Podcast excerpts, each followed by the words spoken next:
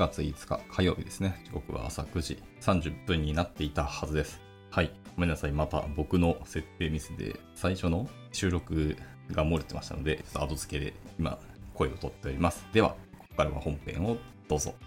で、今日は何喋るかなっていうのを思ってたんですけど、まあタイトルあります。まあ、問題解決の話を、なんか思うことがいくつかあるので、それをダラダラと喋っていこうと思います。あの、いつも通りまとまってるわけではなくて、とりあえず頭に浮かんだことをふわーっと喋ってる感じですね。はい。まあなんでその問題解決難しいのかみたいなお話ですけど、僕がまあ最後まで読んだわけではないんですけど、あの、ライトついてますかという書籍があるんですね。まあ皆さんもご存知かもしれないし、まあ読んだことある方もいらっしゃるかもしれないですけど、まあ有名な書籍で、まあ古典ですね。かなりちょっと古い本ではあるんですけど、結構、あの、エンジニア界隈でも、この本はやっぱりいいですよっていうふうに僕もお勧めされてましてですね、えー、全部読んでないのはちょっと未だによろしくないなと思いながら、あの、本棚で誇りをかぶってるんですけど、まあ、このお話の中で、結局はその、本社が本の中で書かれていたこととして、まあその問題解決は難しいんですけど、まあとある問題が発生した時に、それは誰にとっての問題なのかみたいなところが書かれていて、まあそれを考えるべきですよねとお話をしました。A さんにとっては問題だと捉えられてますけど、B さんにとっては別にそれは問題じゃないかもしれないですね。で、B さんは問題ではないかもしれないけど、えー、どう見てもあなたにとって影響のある問題でしょうっていう風な話だったりとか、まあ結構そういうとこで、まず認識とかの差があるじゃないのって話が結構出るわけですよね。はい。で、エンジニアの中でよくあるのは、その開発速度が遅いみたいな問題があったりはしますね。開発速度が遅いっていうのはまた、開発速度っていうものの定義がまたむずいですよね。いわゆるマネジメント的なお話、観点で、チケットの進捗が遅い。そういう意味で言うと開発速度が遅いって話ももちろんありますし。まずの実装そのもののスピードが遅いともありますけど、じゃあそのスピードが遅いって言っても、どこにボトルネックがあるのかっていうのはまた話は変わってきたりしますよね。結局その物事を決める要件の話ですけども、そこの決めが遅くて、そもそもスタートできませんみたいなところもあれば、えー、とりあえず走り出したけど、後から後から物事をブラッシュアップしたり、その実際に運用するフローとかを考えていくと、そっちの見直しで、えー、ともう一回作り直ししなきゃいけなかったりとか、まあ、単純に開発者の腕がそんなに良くなくて、何度も何度もバグを起こしてしまって、修正して、テストしてを繰り返して、結果、マージまでが遅かったりする。で、ボトルネックはどこにあるかっていうところももちろんあると思います。まあ、それによって、問題の、えーと、解決者ってところですね。その問題に対しての解決者が誰なんですかってところも結構変わってくると思うんですよね。その問題を認知している人と、えーと、その問題を解決する人ってところが、えー、ちゃんと認識が皆さんが一致してますかってところは結構重要で、で、それが意外と人間は認識のとか認知の違いは結構大きいので、そこをなんか大前提としてそこをちゃんと揃えていかなきゃいけないんですけど、揃えないまま走り始めていって、責任の押し付け合いみたいになったりとか、あの、すっとんきょうな解決策に走ろうとするとか、よくわからん議論したりとか、全然あるとは思うんですよね。まあ、本当に問題解決っていうのはめちゃくちゃ難しいなっていうのは、やっぱあるなと思います。で、それでいって、その解決策ですね。あの、認識とか認知は一致しました。で、まあ、あと何をするかってところもまあ分かりましたと。じゃあ、それのアプローチとかプロセス、解決策ってのはどうやってやるのかってまたまた難しいお話で、まあ、それも、えー、担当者とかそのチームによって技術力の差があったりとか、今までの経験値からや、えーと、アプローチの方法もたくさん出てくると思うんですよ、ねで、それも人によってその能力の差があったりするので、えー、上に合わせるか下に合わせるかとか、まあ、最新のものでいくのか、枯れた、えー、手段でいくのかとか、いろんな方法があると思うんですよね。またそれによってスピード感は変わりますよね。単純にスピード出ているんであれ、えー、出したいんであれば、あの、スピードっていうのは、いわゆるリードタイムですね。とにかく早く終わらせるっていうところのリードタイムにフォーカスを置くんであれば、よく知られた方法で、枯れた技術を使って、あと本当に単純にそれを再現するだけみたいな方法ですね。が、まあ一番早いとは思います。だからそれが本当にベストな解決策なのか、それとも特貫作業なのかっていう話は変わってきてて、技術者じゃない人は、とにかく速さを求めるっていうのはよくある話で。ただ、問題の先送り的な、という意味でのその特貫作業をするって方法でも、一応見た目上はちゃんと解決したっていうふうには言えなくはないんですよ。で、それを果たしてじゃあプロとしての仕事としていけるのかみたいなのは別であると思って、本当にいろんな要素が関わり合って問題解決をちゃんとしたって言えるのかっていうのはすごく難しいと思いますね。まあその段の定義の話も結構ここに絡んでくるので、っていうようなことをまあ最近つどつど思いながら、で、それはさておき、えー、昨今はプレイヤーがそもそも少ないし、で、レビュアーも少ないので、えかといってニーズはどんどん上がってくるし、複雑度も上がってくる中、えー、新しい技術も生まれてきて、それをどうビジネスとかプロダクトに落とし込むかみたいなところもあったりするので、まあ時間は足んないんですけど、ビジネスは加速していくので、どんどんスピードを求められているところで、いやもう本当にね、この辺がまた難しいとこですよね。いわゆるステークホルダーとかビジネスサイドの方々と、えー、エンジニアサイドの人たちの圧力っていうのは、まあなかなか埋まらないとは思いますね。で、それを理解してくれた上で、スケジュールとか見積もりをしてくれるんならいいんですけど、まあ結果的にビジネスがやっぱり先行して、その結果解決策としては、解決手段としてのツールと技術がある。もしくはまあ決まった後にじゃあ実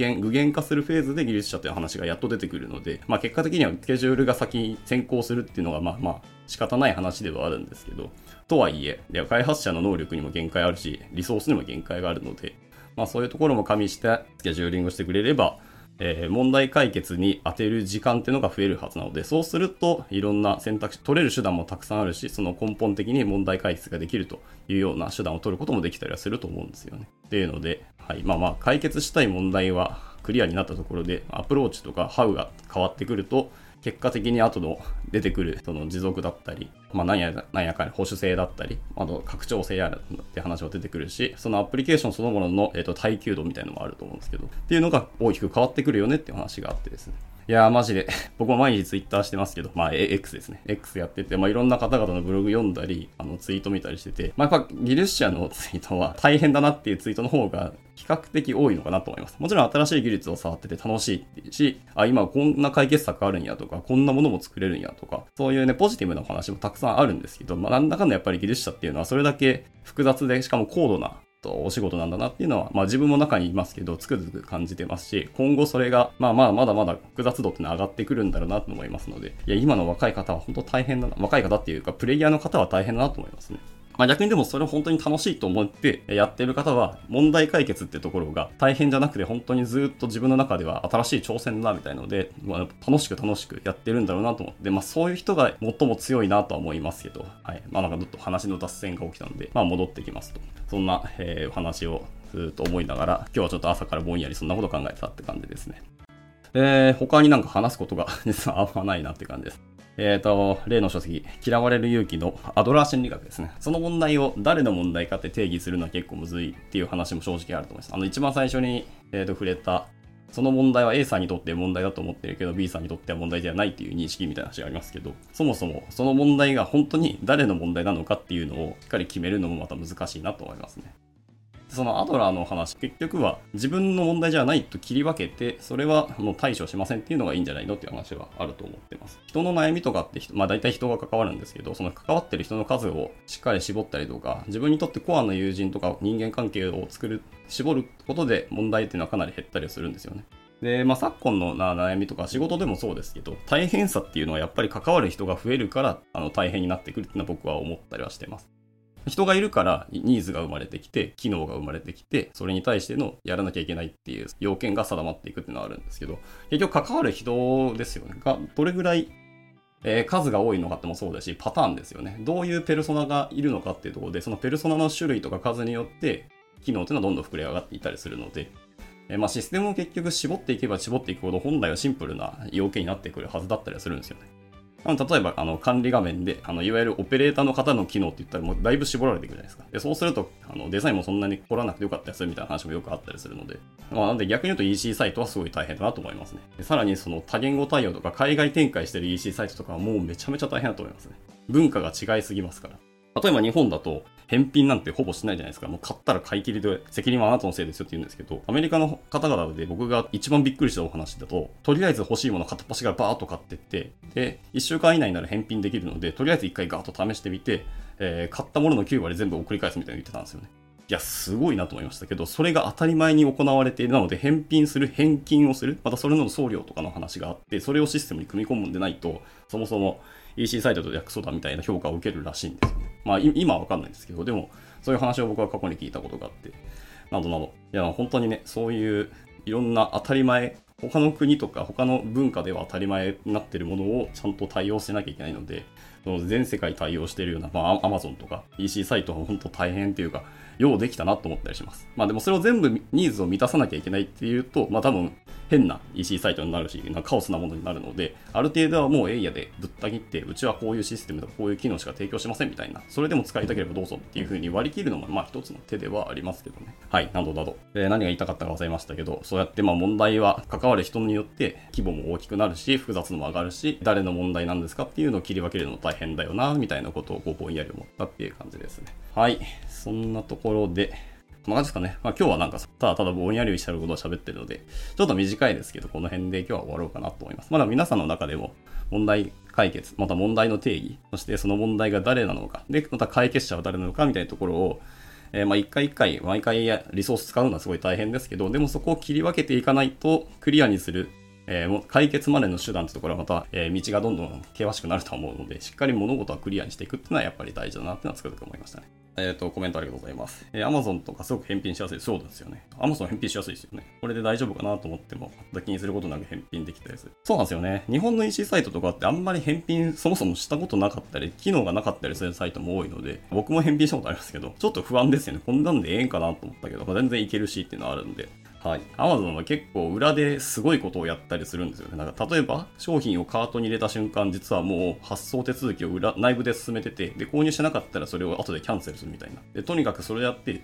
えー、ユーザーに届けるスピードを速めたりするっていうのがあるので、いや、そう、キャンセル文化が当たり前だからやれる手段っていう気はちょっとしますけど、それでも、えー、配送レベルまでやるって相当すげえなと思いましたね。よくそれで文句出ないなとかと思ったりしますけど、まあ、そういろんな契約形態をやれてると思うし、ベゾスが交渉力すごい高い方なので、そういう交渉をうまいことやって、それでもやって、アマゾンと仕事したいっていうような業者さんとうまいこと組んでるのかなと思ったりしました。もちろん在庫をいっぱい持ってるっていうのも結構でかいと思いますけどね。とはいえ。はい、などなどですね。はい。というところで、じゃあまあ50分今なってきましたので、今日はこの辺で、えー、終わっていきたいと思います。えー、いつも本当に参加していただきありがとうございます。じゃあ、えっ、ー、と、火曜日ですね。今日はなんか、いい感じで晴れてくるっぽいので、昨日よりまた暑くなる日になると思いますのでね、まあ、体調気をつけていただければなと、はい、思ったりしてます。ちなみに Amazon のカートって一度入れてそのセッションって結構長く続くらしいですね。確か僕の先輩がなんか数年経ったけど未だにカートに入ってるみたいな話をしてて、いや、これすごいなと思いました。まあセッションっていうか多分もうデータベースに保存してるんでしょうね。ステータスで変えてるぐらいだと思いますけど。